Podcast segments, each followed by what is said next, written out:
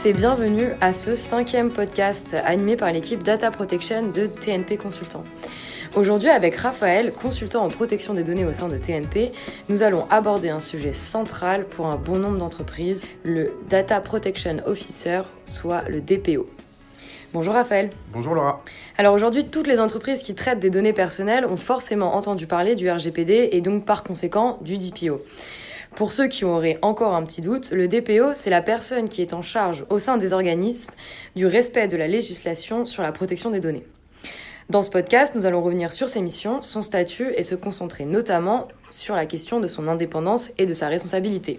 En effet, beaucoup d'organisations, notamment les TPE et les PME, se demandent encore si la désignation d'un DPO auprès de la CNIL est obligatoire ou non. Alors ma première question, c'est simple, Raphaël. Faut-il obligatoirement désigner un DPO Alors oui et non. En fait, la désignation d'un DPO, elle n'est obligatoire que dans des cas précis qui sont prévus par la loi. Je rappelle rapidement ces cas. La désignation d'un DPO est obligatoire lorsque euh, l'organisme en cause est un établissement public.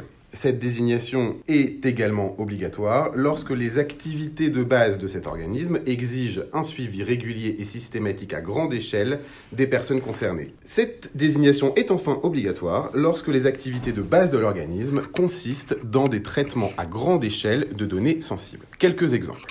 Une commune, puisque c'est une personne publique, elle sera dans l'obligation de désigner un DPO. Une clinique privée, puisque ses activités de base impliquent de traiter des données de santé, qui sont des données sensibles, elle sera dans l'obligation de désigner un DPO. Enfin, une banque ou une assurance ou euh, l'éditeur hébergeur d'un logiciel de profilage de consommateurs, puisque son activité de base consiste dans le suivi régulier et systématique à grande échelle de consommateurs, sera dans l'obligation de désigner un DPO.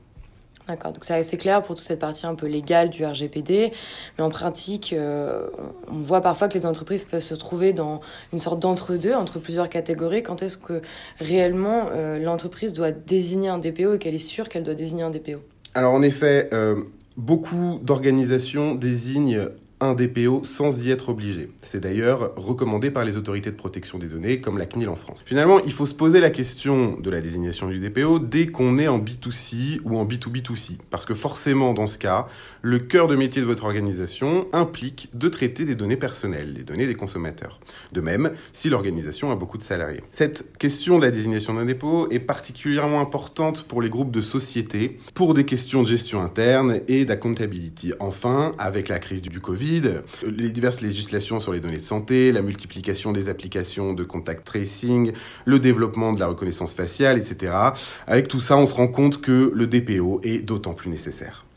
D'accord, mais euh, la question que je me pose maintenant, c'est où est-ce que moi, en tant qu'entreprise, je peux trouver un DPO Parce que, évidemment, toutes les entreprises n'ont pas forcément les ressources qualifiées en interne pour exercer cette fonction. Alors, heureusement, il est évidemment possible d'externaliser la fonction auprès de professionnels, sociétés de conseil par exemple. C'est une faculté qui est expressément donnée par le RGPD. D'accord, donc c'est rassurant pour toutes ces entreprises, notamment les TPE et PME qui n'ont pas forcément, donc, euh, comme je disais, ces ressources en interne. Donc un des points euh, centraux qui ressort aussi du RGPD, c'est l'indépendance du DPO. Comment le DPO peut être indépendant lorsqu'il est salarié de l'entreprise et donc il sera soumis au pouvoir hiérarchique de son employeur? Est-ce qu'il y a déjà eu des décisions des autorités, par exemple, qui pourraient nous éclairer sur la question? Oui, en effet. Euh, on a au moins deux décisions qui ont été rendues par l'autorité belge de protection des données. Euh, on va revenir très rapidement sur ces décisions. Première décision qui a été rendue le 28 mai 2019. Dans cette affaire, euh, une affaire, euh, on, retrouve un contexte assez classique. Un particulier se désinscrit d'une newsletter mail, mais il continue de la recevoir. Donc il exerce son droit d'accès il adresse une plainte à l'autorité belge de protection des données. Le DPO répond à ce particulier. Il lui dit qu'il fait droit de lui-même à la demande et qu'il a lui-même procédé à l'effacement des données. Or, comme l'affirme l'autorité, et là je vais lire le passage de la décision euh, en question, bien que l'article 38.4 du RGPD dispose que la personne concernée peut prendre contact avec le délégué à la protection des données au sujet de toutes les questions relatives au traitement de ces données à caractère personnel et à l'exercice de ses droits, la décision relative à l'exercice des droits de la personne concernée doit être prise par le responsable du traitement en vertu des articles 12 et 17 du RGPD et non par le DPO lui-même. Alors, cet énoncé n'est qu'un rappel implicite des dispositions du RGPD. Le DPO ne doit pas prendre de décision à la place de son employeur concernant les traitements de données, ni assumer directement les risques de conformité qui sont liés à ces traitements. Mais la question se pose, l'indépendance du DPO, est-ce qu'elle peut être absolue vis-à-vis de son employeur? Seconde décision du 28 avril 2020, rendue également par l'autorité belge. Dans cette affaire, des emails commerciaux et de facturation avaient été envoyés à plusieurs clients, mais une erreur de manipulation s'était glissée dans la base de données. Les emails avaient été envoyés à de mauvais destinataires, ce qui caractérisait une violation de données personnelles. L'entreprise a du coup fait l'objet d'un contrôle de l'autorité belge qui portait principalement sur les méthodes de gestion des violations de données. Mais au cours de ces investigations, l'autorité remarque un manquement découlant du mauvais positionnement du DPO dans l'organigramme ou la structure hiérarchique de l'entreprise. Parce que, en effet, le DPO, dans cette société, en outre sa fonction de DPO, il était également responsable de trois autres départements, le département compliance, le département audit interne et le département risk management. Et dans le cadre de ces fonctions, il mettait en œuvre des traitements de données personnelles. Du coup, uniquement à cause de ce mauvais positionnement du DPO dans l'organigramme de l'entreprise, l'entreprise est condamnée en raison d'un conflit d'intérêts relevé par l'autorité qui résultait du positionnement de son DPO. D'accord, donc on comprend deux choses dans ces décisions finalement. Premièrement, le DPO ne peut pas prendre des décisions à la place du responsable de traitement, c'est-à-dire le dirigeant de l'entreprise. Et deuxièmement, on comprend aussi que le DPO ne peut pas cumuler sa fonction de DPO avec des fonctions qui l'amèneraient à prendre des décisions sur la finalité et les moyens de traitement de données, puisque en fait cela ferait de lui un responsable de traitement. Mais au fond, Raphaël, peux-tu nous expliquer pourquoi l'indépendance du DPO est-elle si importante? Oui, je peux l'expliquer. En fait, pour comprendre euh, en quoi l'indépendance du DPO est décisive, il faut déjà revenir sur ses missions. Donc on va partir des missions telles qu'elles sont euh, énoncées dans le RGPD. D'abord, contrôler le respect des réglementations de protection des données au sein de l'organisme, notamment en termes de répartition des responsabilités, de sensibilisation du personnel et en matière d'audit qui se rapporte au respect des dites réglementations. Le DPO doit également informer et conseiller l'organisme et son personnel quant aux obligations de protection des données qui leur incombent. Le DPO doit dispenser des conseils concernant les analyses d'impact relatives à la protection des, données et en vérifier la bonne exécution. Enfin, le DPO doit coopérer et faire office de point de contact avec l'autorité de contrôle. D'accord, donc selon les RGPD, en fait, le DPO a quatre missions principales. Mais dans la pratique, comment euh, se matérialisent ces missions du coup? Dans la pratique, on remarque que le DPO a finalement trois missions. Une mission de conseil, une mission de contrôle et une mission de contact. On constate déjà que le RGPD ne confère aucun rôle décisionnel au DPO. On remarque que dans la pratique, des bonnes pratiques justement se sont développées en matière de mission du conseil et de contrôle. Il est possible de résumer ces bonnes pratiques en matière de conseil et de contrôle de la manière suivante. D'abord, le DPO établit ou participe à l'établissement de la cartographie des, traitements de données réalisés au sein de l'organisme, ce qui permet d'identifier des écarts de conformité. Ensuite, le DPO est consulté sur la définition et la mise en œuvre du plan d'action et de remédiation qui décline les mesures de mise en conformité, notamment les mesures de formation et de sensibilisation du personnel. Le DPO peut ensuite être chargé de la mise à jour de cette cartographie des traitements et il va coordonner ou vérifier la bonne exécution des contrôles et des audits internes de la conformité à la réglementation. Ces contrôles et audits internes devraient donner lieu à des bilans annuels. Enfin, grâce au reporting des nouveaux projets qui impliquent des nouveaux traitements de données, le DPO va se prononcer sur la conformité de ces nouveaux traitements qu'impliquent ces nouveaux projets. Et c'est sur cette base qu'il va formuler des recommandations quant aux mesures à déployer, le tout en cohérence avec le plan d'action précité et les procédures de contrôle interne précis. D'accord, donc ça c'était les missions de conseil et de contrôle. Et du coup, qu'en est-il de la mission de contact que tu évoques? Alors, sur la mission de contact, les tâches du DPO ressortent plus directement des dispositions du RGPD. Le DPO sera officiellement déclaré auprès de l'Autorité nationale de protection des données compétentes, la CNIL en France, ainsi que dans la documentation que l'organisme doit fournir aux personnes concernées. De fait, il va enregistrer et gérer les demandes des personnes qui exercent les droits que leur confère le RGPD sur leurs données. Il va enregistrer et gérer les demandes des autorités de contrôle en cas de plainte ou de contrôle. Il va effectuer les notifications auprès de ces autorités en cas de violation de données ou de traitement comportant des risques graves et irréductibles. D'accord. Et pour résumer, du coup, et plus généralement, pourquoi l'indépendance du DPO est, est si cruciale? Alors en fait, ce qu'il faut voir, c'est que le RGPD responsabilise les entreprises, contrairement à la législation antérieure au RGPD. On est sur une approche par les risques qui s'oppose à l'approche déclarative ou administrative qui était en vigueur sous l'empire de la réglementation antérieure. Et ces risques, pour les, personnes concernées, ils peuvent être très nombreux. On n'est pas seulement sur la simple atteinte au droit au respect de la vie privée. Ça peut porter, enfin, ce préjudice peut euh, se matérialiser dans l'exclusion d'un service ou la perte d'un droit pour la personne concernée, des usurpations d'identité, des pertes financières, euh, du harcèlement, une atteinte à l'intégrité physique dans certains cas extrêmes, etc. On voit en fait que dans cette approche par les risques, que le DPO doit être informé, non seulement informé, mais également consulté sur cette appréciation des risques et sur la conformité des traitements. Et pour que ces recommandations ne restent pas lettres mortes, il doit avoir suffisamment d'influence auprès de la direction et avoir la capacité de mobiliser les opérationnels. Mais dans le même temps, afin de préserver son impartialité, son indépendance, il ne doit disposer d'aucun rôle décisionnel dans l'élaboration et la mise en œuvre de ces traitements. D'où la difficulté de, de déterminer la place du DPO dans la structure de l'organisme et puis pour le DPO de s'y maintenir.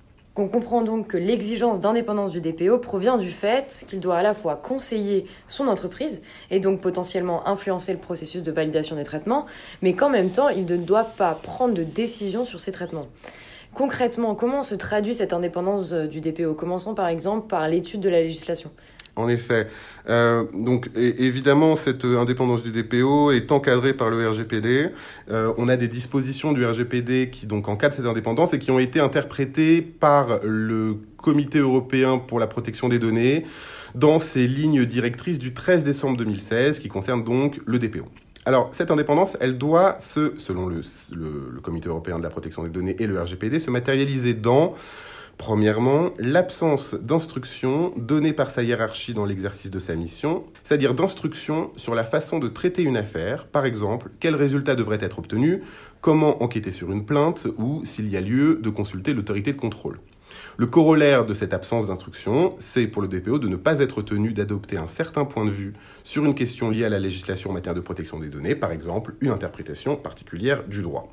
Deuxièmement, l'indépendance doit se matérialiser dans la possibilité pour le DPO de rapporter au niveau le plus élevé de la direction afin que si l'organisme prenait des décisions qui sont incompatibles avec le RGPD et l'avis du DPO, ce dernier aurait la possibilité d'indiquer clairement son avis divergent au niveau le plus élevé de la direction, c'est-à-dire au décideur.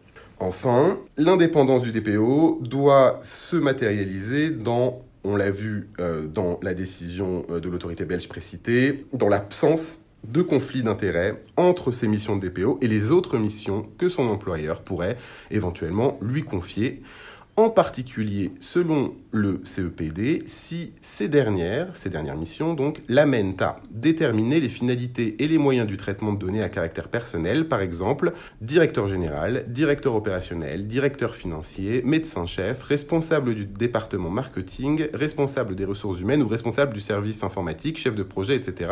Toutes ces fonctions sont présumées être contraires, enfin présenter un conflit d'intérêts avec euh, euh, la fonction de DPO.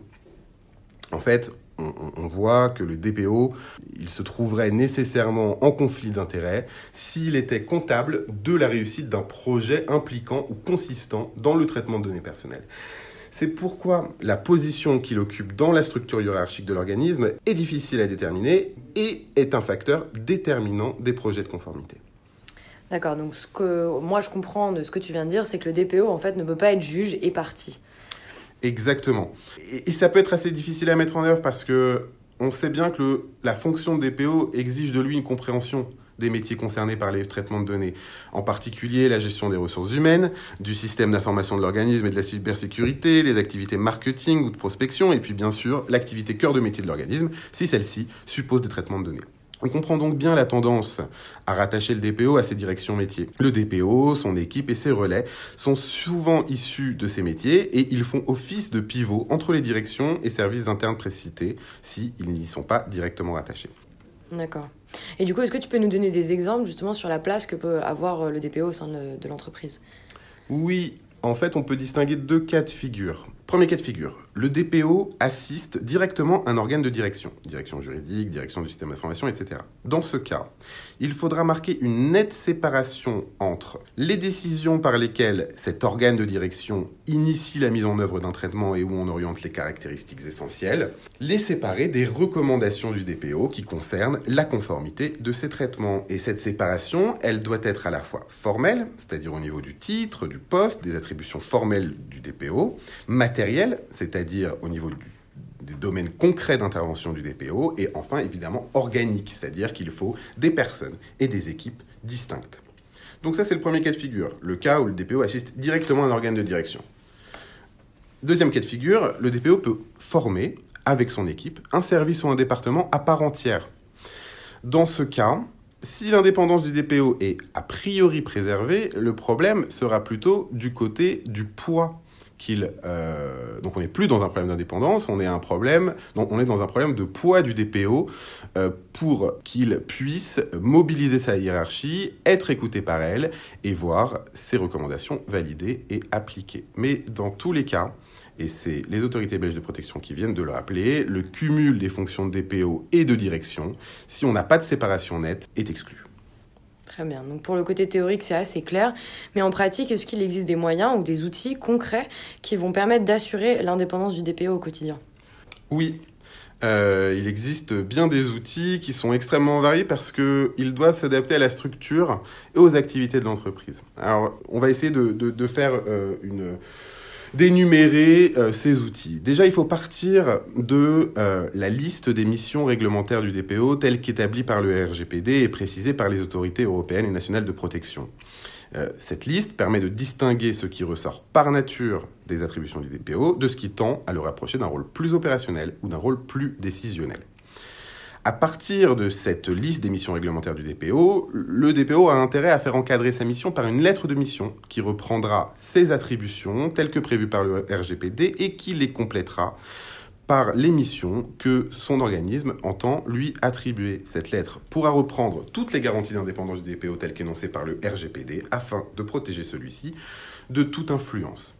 Troisième outil, la question des ressources est également une garantie d'indépendance. Selon le RGPD, l'organisme doit fournir au DPO les ressources nécessaires à l'exercice de ses missions, c'est-à-dire euh, des ressources financières, des ressources humaines, des ressources matérielles, le temps nécessaire, des ressources en matière de formation continue et évidemment l'accès aux services en charge des traitements. Et d'ailleurs, idéalement, ces éléments devraient être formalisés au sein de la lettre de mission du DPO. Et si le DPO, interne ou externe, estimait qu'il n'avait pas les moyens ou les ressources nécessaires, il pourra toujours démissionner ou rompre sa convention de DPO. Dernier outil qu'on euh, voit euh, mis en place dans certaines entreprises, le DPO peut bénéficier d'une délégation de pouvoir de sa direction pour le cas où les traitements sont peu risqués. Donc il va pouvoir se prononcer tout seul sur euh, la conformité des traitements. Bien que formellement, puisqu'il euh, ne dispose que d'une délégation de pouvoir, ce n'est pas lui-même qui prendra la décision. Et puis, pour des traitements plus risqués, il vaudra mieux, pour préserver l'indépendance du DPO, que ce soit la direction qui elle-même, euh, sans mécanisme de délégation de pouvoir, prenne la décision de mettre en œuvre tel ou tel traitement. D'accord, mais est-ce que ces outils ils garantissent vraiment que les recommandations du DPO vont être suivies dans le temps et qui sera consulté par les métiers lors de la mise en place, par exemple, de nouveaux traitements de données personnelles, etc. Parce que, en tout cas, par expérience, euh, on, voit que c'est pas toujours le cas au sein des entreprises. Tu as raison, Laura, et, d'ailleurs, euh, on remarque que tous les DPO n'ont pas le même poids dans les organisations. Le DPO, ça doit être un chef d'orchestre finalement, et, et bien souvent, il s'apparente plus à un funambule. Alors, pour que les recommandations du DPO soient suivies des faits, en premier lieu, évidemment, le soutien de la direction générale de la société ou du groupe est évidemment un préalable.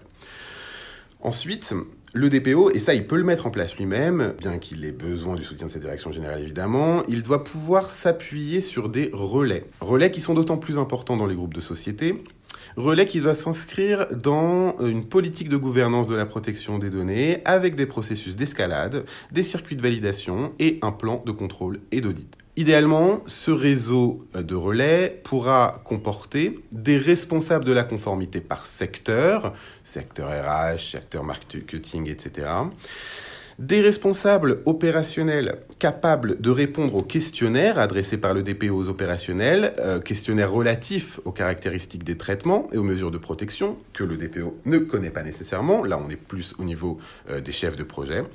Et enfin, des responsables de la mise en œuvre opérationnelle des mesures de conformité et de sécurité, et d'autres chargés d'en contrôler la bonne application. Là, on est plus sur des rôles de chef de service ou d'auditeur. Dernier outil qui permettent euh, au DPO euh, de voir ses recommandations suivies des faits. Il existe sur le marché de nombreux outils collaboratifs numériques qui permettent de documenter, de piloter et de gérer la conformité de l'organisation. D'ailleurs, TNP vient d'éditer un benchmark de ces outils d'assistance au DPO, outils collaboratifs et numériques. Aujourd'hui, sur le marché, on trouve de nombreux logiciels adaptés aussi bien ou soit au TPE-PME soit aux grands comptes, soit aux collectivités territoriales, soit les trois.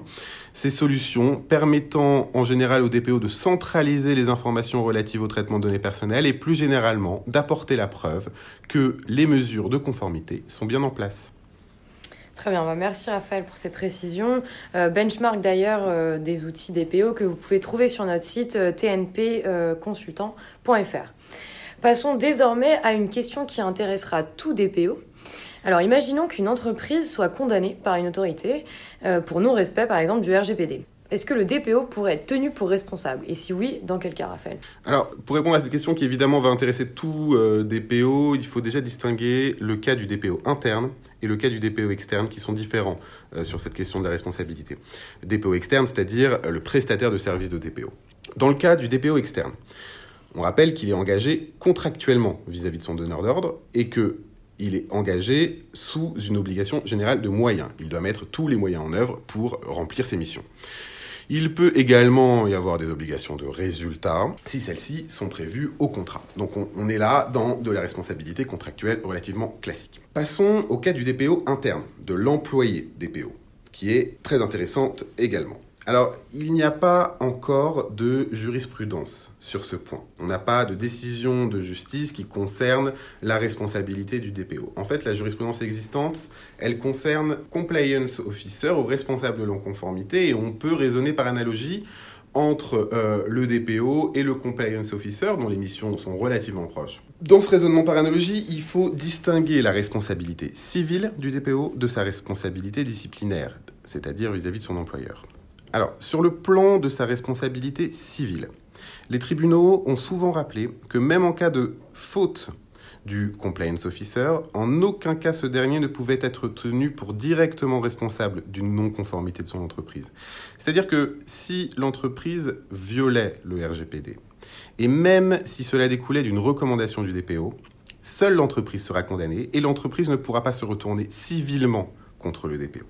En revanche, bien entendu, le DPO interne reste soumis au pouvoir disciplinaire de son employeur. Donc il est susceptible d'être sanctionné par son employeur pour des fautes, des fautes en matière de droit du travail. Sur ce point, plusieurs décisions des tribunaux ont déjà validé des sanctions disciplinaires imposées par l'employeur à des responsables de la conformité. Finalement, on remarque quand on se penche sur ces décisions que les sanctions ne cherchaient pas à apprécier la qualité des avis donnés par le DPO à son employeur, en fait par le responsable de la conformité dans ces décisions. Ces sanctions ne visaient pas le fait que le compliance officer avait donné une bonne ou une mauvaise recommandation, puisque comme on l'a dit, la validation et la mise en œuvre de ces recommandations ne relèvent que du responsable de traitement.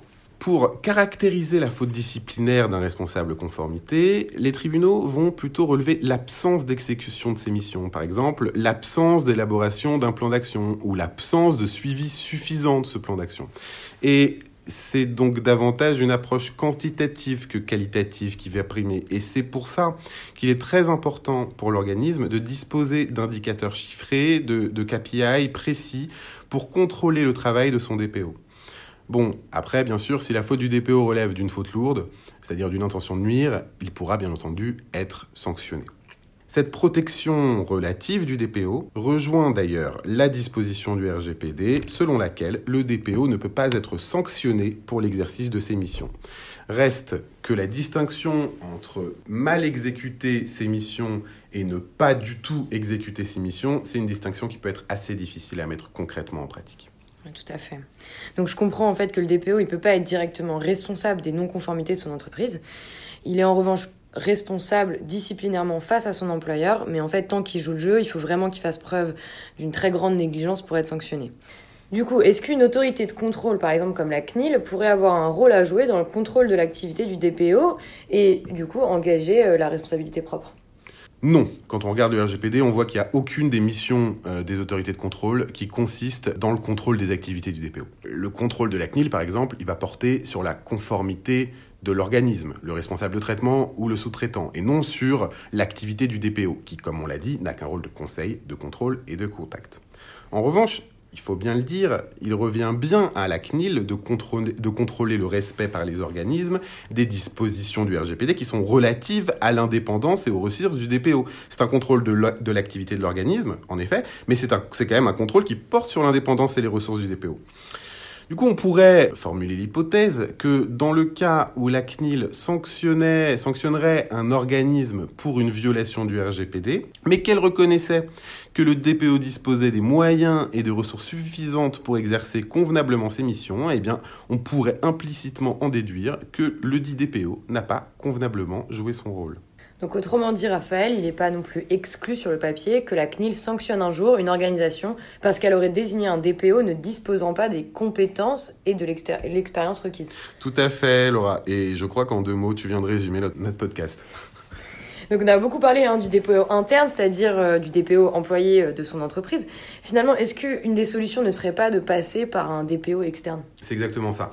Euh, la faculté de désigner un DPO externe, elle est en effet expressément prévue par le RGPD. Euh, le recours à un DPO externe, donc lié à son donneur d'ordre par une convention de service, réduit évidemment euh, le risque de conflit d'intérêts puisqu'il n'est pas à l'intérieur de l'entreprise et permet de recourir à un professionnel qui disposera des compétences et de l'expérience nécessaires. En outre, on peut penser qu'un prestataire aura davantage tendance à répondre aux demandes de son client. Euh, ce prestataire, il, devra disposer de tous les moyens humains et techniques nécessaires et de la disponibilité pour adapter son expérience acquise aux spécificités de son donneur d'ordre. Disposer d'un DPO professionnel, c'est de toute façon la meilleure façon de se protéger contre les sanctions des autorités. Et puis, en termes d'image auprès des clients, des partenaires, des personnes concernées, la désignation d'un DPO, c'est également le signe d'un investissement en termes de respect de la vie privée des personnes. C'est un gage de confiance pour l'ensemble des acteurs. La désignation d'un DPO, qu'elle soit obligatoire ou non, ce sera également un gage de maturité de l'organisme en cas de contrôle de la CNIL. Cette désignation, elle démontre au fond que l'organisme se préoccupe de sa conformité à la législation. Et puis, elle facilitera bien sûr le dialogue avec l'autorité. Eh ben écoute, merci, c'était très clair. Je pense que le message est passé. Euh, on arrive déjà à la fin euh, de ce podcast. Je crois qu'on a réussi à donner une vision euh, d'ensemble sur la fonction de DPO et de répondre aussi aux questions que les entreprises, tout comme les DPO d'ailleurs, pouvaient se poser à ce sujet. Je crois aussi. Un grand merci à tous pour votre écoute. Merci encore Raphaël pour toutes ces informations. pour plus d'informations sur le DPO, sur les principes de protection des données, n'hésitez pas à visiter notre site www.protectiondesdonnées.fr ou à nous contacter si vous avez des questions complémentaires. Nous revenons très vite vers vous avec un nouveau podcast. Merci Laura.